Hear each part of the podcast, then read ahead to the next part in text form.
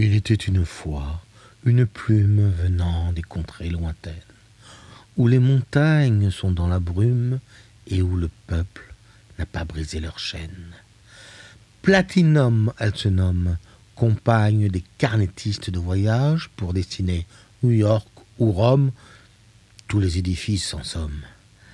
Un jour ou un soir, son maître en a impérativement besoin, et c'est là que débute l'histoire de la plume dans son coin.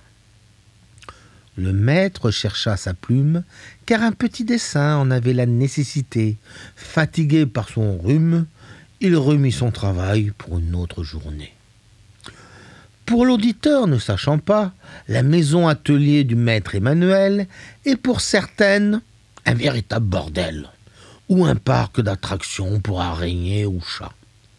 Des jours et des jours sans se lasser, Manu galvanisé chercha sa plume divine, sans hélas jamais la trouver. Disparut définitivement la coquine. Ni une, ni deux, Manu se précipita sur le net où il commanda quelques plumes nouvelles qui arrivera à la fin du mois du ciel. Le temps d'un long rhume, malgré de nombreux rhums et un voyage pour un salon, il était toujours comme un con. Il était donc temps de passer à autre chose, et le maître se mit au ménage, et plus précisément au lavage de choses qui ne sentaient pas la rose. En sortant une à une chemise et caleçons, le maître vit briller au fond un objet de forme longue et fine, venant autrefois de Chine. La plume platinum était là. Pourquoi? Comment?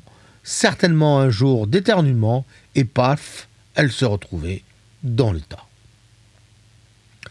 Moralité, on peut bien ranger ses affaires de peinture, mais quand le rhume se mélange au rhum, toute chose devient plus vraiment sûre et on se retrouve avec plusieurs platinums.